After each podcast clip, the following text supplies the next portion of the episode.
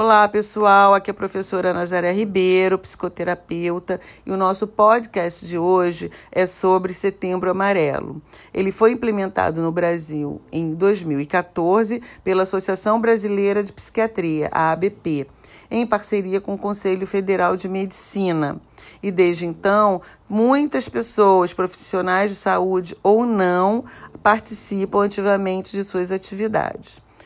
A depressão é uma das causas maiores do suicídio, com um percentual altíssimo, e por isso estamos falando sobre isso hoje no nosso podcast. Existe também o CVV, que é uma das ONGs mais antigas do nosso país. Foi fundada em São Paulo em 1962 e ela atua especificamente no apoio emocional para a prevenção do suicídio. E ele pode ser acessado facilmente pelo telefone 188 ou pelo chat e também via e-mail. Após a implantação desse telefone, repetindo 188, por meio de um acordo feito com o Ministério da Saúde, foi garantida a gratuidade da tarifação telefônica e são registradas cerca de 3 milhões de atendimentos por ano. É muita coisa, não é verdade? Precisamos estar atentos para isso, porque perto de nós, com pessoas queridas, pode ter pessoa pedindo ajuda e nós precisamos ouvir, precisamos prestar mais atenção no pedido de ajuda dessas pessoas. Bom, a depressão provoca sentimentos de tristeza profunda, como todas nós já sabemos, e ela pode levar a vários outros sintomas psicossomáticos que pode inclusive comprometer a capacidade da pessoa em manter suas atividades cotidianas, sejam elas pessoal, profissional ou ambas. Os sintomas da depressão podem variar desde leves a graves, e eu vou mencionar alguns deles, como tristeza, com humor deprimido, perda de interesse ou prazer em atividades que antes a pessoa gostava, ou seja, mesmo que ela goste, ela perde o interesse, fica com uma, uma falta de, de, de energia no corpo, um cansaço, uma prostração, querendo ficar parado, sem vontade para nada, mesmo para se divertir ou para se cuidar.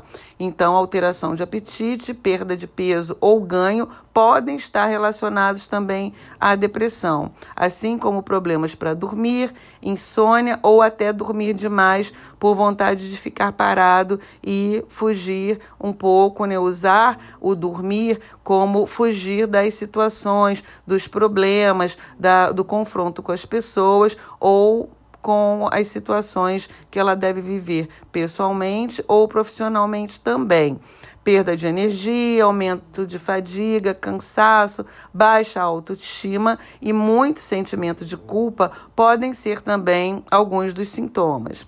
Além disso, a dificuldade de pensar, concentrar, focar, atenção, tomar decisões, tudo isso, né, além de pensar em morte e suicídio assim, com muita frequência, podem ser alguns dos sintomas. É claro que para fazer o diagnóstico diferencial e para diferenciar a depressão de uma tristeza pontual com uma situação, é preciso buscar um profissional da área de saúde, um psicólogo, um psiquiatra, um neurologista que esteja capaz de fazer então essa avaliação. Os sintomas, quando eles duram mais de duas semanas, já podem ser indicativos da depressão. Além disso, pessoal, algumas condições, como por exemplo alteração da tireoide, também podem causar sintomas de depressão. Então, já que estamos no setembro amarelo, estamos aqui falando sobre isso. De novo, eu alerto: o telefone é 188, preste atenção nisso, indique o serviço para outras pessoas. Existem tratamentos, existem alguns lugares que fazem atendimento gratuito, como faculdades.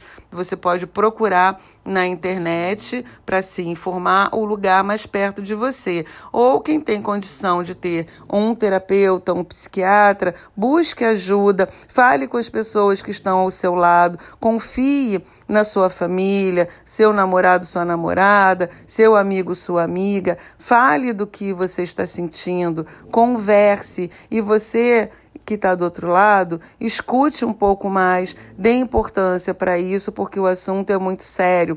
Muitas pessoas tendem a não valorizar sintomas depressivos. Então, esse foi o nosso podcast de hoje. É um alerta. Nós estamos no Setembro Amarelo, uma campanha para prevenção do suicídio. Então, vamos falar um pouco mais sobre isso e tirar os tabus sobre o assunto. Então, até o próximo podcast. Espero que vocês tenham gostado do assunto, que ele tenha sido esclarecedor. E até o próximo. Me siga aí nas redes sociais. Espero vocês e até lá. Olá pessoal, aqui é a professora Nazaré Ribeiro. Hoje o nosso assunto é sobre saúde, bem-estar e qualidade de vida.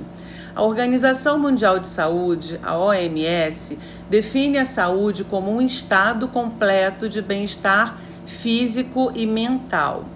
Dessa forma, nós podemos entender que para obter esse estado é necessário um olhar multidisciplinar, um olhar holístico do que é ser saudável é preciso que a gente preste atenção em várias áreas da nossa vida e em como estamos lidando com elas. É claro que dessa maneira o equilíbrio é sempre a melhor escolha.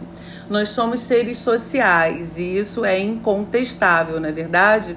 Então, é claro que nós precisamos um do outro para nos relacionar, para trabalhar, para atingir nossos objetivos, para realizar projetos e até mesmo por comodidade, já que nós utilizamos os serviços das outras pessoas.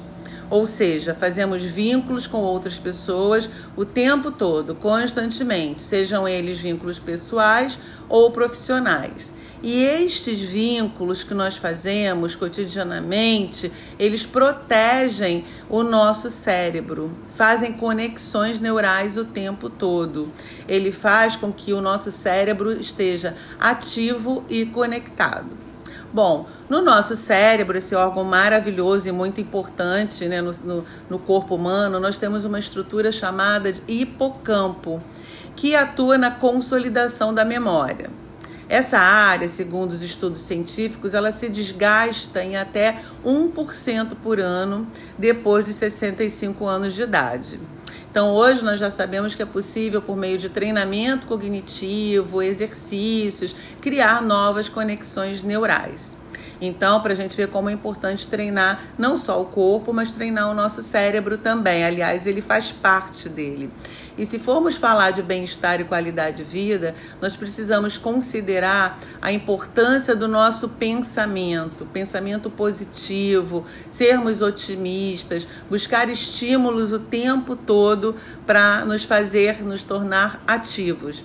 Então, além do exercício físico, né, que tem um impacto na nossa parte cardiovascular e, até, e afeta, logicamente, diretamente no cérebro e nessas conexões neurais, que pode melhorar, inclusive, o nosso ânimo físico e mental e trazendo energia para o nosso corpo, pensamento criativo, planejamento, por aí vai. Além disso, pessoal, manter a mente ativa e aprender coisas novas, aprender né, a, a, o tempo todo a lidar com coisas diferentes da nossa área, uma leitura em outra área, uma música nova, um desenho que você não estava acostumado a fazer, uma dança, uma língua diferente, quem sabe, um instrumento musical, algo que não seja da sua rotina, vai ajudar a estimular o seu cérebro e mantê-lo saudável e ativo. A dieta também, o que nós comemos, né? Já diz o ditado antigo, nós somos o que comemos. Então é importante que a gente coma peixe, legumes, verduras, frutas, que também vai ajudar a melhorar o nosso sono e a desconectar aquela vida cotidiana corrida, né, que, que a gente tem no dia a dia, tirando um tempinho, um tempinho para sua alimentação. Procure tirar nem que seja 15 minutos para se dedicar a comer, a almoçar, a jantar ok? Então, além disso, é importante também focar na sua respiração. Aí você pode dizer, poxa, Nazaré, mas a gente respira mesmo sem pensar. Concordo, mas se você fizer uma respiração consciente, parando pelo menos dois a três minutinhos por dia para isso, sentindo o seu ar entrando e saindo pelo diafragma, isso também vai ajudar na qualidade, inclusive do seu sono, trazendo para você um sono restaurador. E nós sabemos que quem dorme bem funciona bem, melhor no dia seguinte também. Todas essas são ações saudáveis que podem influenciar e regular, inclusive, a produção dos nossos hormônios melhorando a nossa imunidade, além da consolidação da memória, humor e emoções, como por exemplo a dopamina. Ela é produzida no hipocampo e esse neurotransmissor atua no sistema nervoso central e ele é responsável pelas nossas sensações e motivação e prazer. Então, a maneira com que nós pensamos certamente vai influenciar, vai impactar na maneira com que sentimos. Então, podemos gerenciar a maneira com que pensamos se nós programamos o nosso cérebro para pensar em coisas boas, mandar é, embora os pensamentos negativos, sermos mais resilientes, ou seja, vamos lidar com as adversidades da nossa vida de uma forma melhor. Resumindo, ser mais saudável é ter uma vida social ativa, criando vínculos com as pessoas, seja na vida pessoal ou na vida profissional. Você tem que lidar bem com a sua equipe, com seu usuário, com seus fornecedores, buscando ter empatia.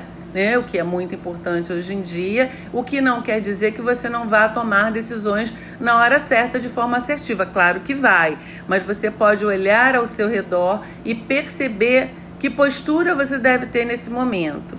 Então, vamos lá, pessoal. Exercício físico é condição para o corpo saudável, exercício para o cérebro também, de modo geral. E as pessoas costumam dissociar o cérebro do corpo, mas ele é parte integrante e é um dos órgãos mais importantes para o nosso funcionamento.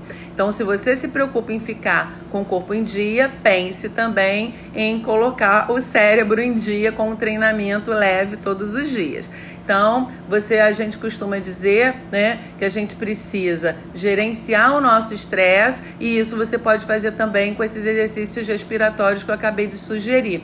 Todas essas coisas são grátis, pessoal. Vamos lá, vamos fazer. Sigam as minhas orientações, elas farão muito bem ao seu corpo em geral e inclusive para o seu cérebro. Então, espero que você tenha gostado da dica. Se você gostou, deixa um recadinho para mim. Recomende esse podcast, outros virão e você pode sugerir os temas também. Até o próximo, então, bom dia para todos.